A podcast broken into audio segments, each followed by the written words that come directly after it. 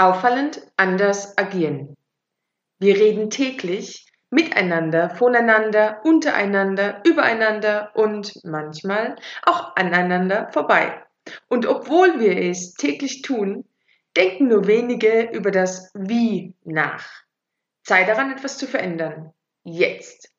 Schön, dass du reinhörst. Mein Name ist Nadine Nadine Esterle und ich bin Gründerin der Adlerschmiede. Mit diesem Podcast möchte ich dir etwas von meiner Begeisterung für die Rhetorik und Freirede schenken. Sprachmuster. Geblümt, gestreift oder gescheckt.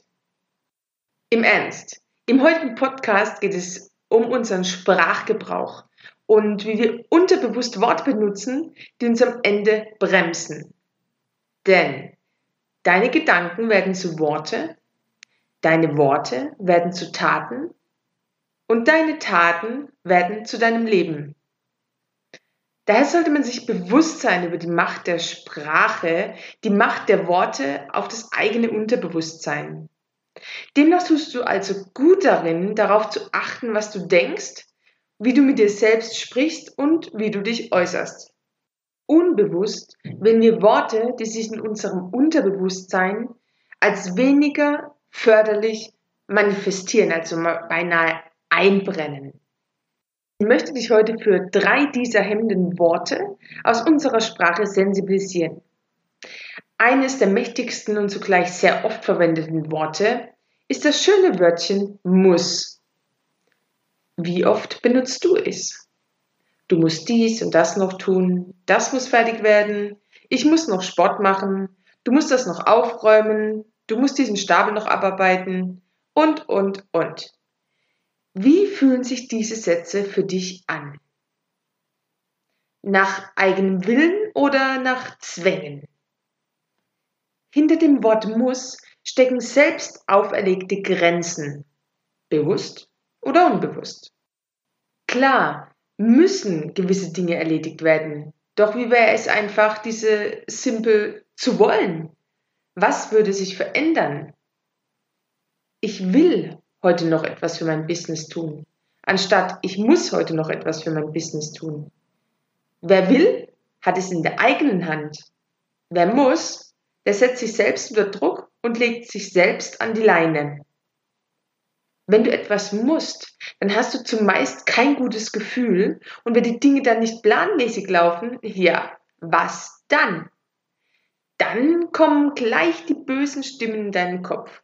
Versagt, nicht geschafft, kurzum Stress.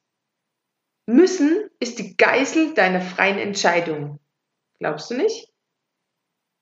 Du denkst wohl, du kannst ja nicht anders. Dein Job, deine Familie, dein Leben geben eben den Rhythmus vor. Schon mal darüber nachgedacht, dich anders zu organisieren? Wir haben alle unsere Aufgaben und haben alle 24 Stunden am Tag. Was hilft? Prioritäten setzen, deine Aufgaben aktiv und bewusst ausdünnen. Viel zu sehr laden wir uns heutzutage immer mehr auf. Wollen da dabei sein, da dabei sein, das noch machen, Zell noch machen. Ohne auf uns selbst zu achten. Und ja, dann musst du. Doch ist dieses Muss dann nicht hausgemacht? Oder? Das Wörtchen muss wird direkt gefolgt von dem Wort nicht. Wie oft redest du davon, etwas nicht zu wollen? Oder dass das und das nicht geht? Selten wird davon gesprochen, was geht. Und wenn, dann hast du dich im Vorfeld erst zehnmal im Kreis gedreht, um dann festzustellen, ja, es geht tatsächlich nicht. Ja, hey, wie geht's denn? Wenn du das nicht willst, was willst du denn? Wenn du in Verneinung sprichst, kannst du davon ausgehen, dass du auch in Nein denkst. Wie war das gleich nochmal mit dem Fokus? Darauf, wo du deinen Fokus legst, das wird verstärkt. Das ziehst du in dein Leben. Wenn du also viel von dem im Leben hast, was du nicht willst, Vielleicht solltest du dir mehr darüber Gedanken machen, was du willst und das Ganze dann auch noch thematisieren. Nur wenn du dich im Kopf von Grenzen befreist, kannst du auch darüber hinausgehen. Ein weiteres Unwort für mich, aber. Hör dir mal folgenden Satz an. Es war eine super Leistung, die du da abgeliefert hast. Aber ich denke, wenn du noch mehr auf die Details achtest, wird es noch besser. Welcher Teil des Satzes bleibt dir im Kopf? Der nach dem Aber. Aber killt alles, was davor stand. Das kann noch so positiv gewesen sein. Wie oft benutzt du ihr Aber? Jemand sagt dir etwas Positives, zeigt dir vielleicht sogar Möglichkeiten auf und weist dich darauf hin, was schon klappt. Und du? Du erwiderst ja aber und ehrlich, meistens folgt dann nichts Gutes.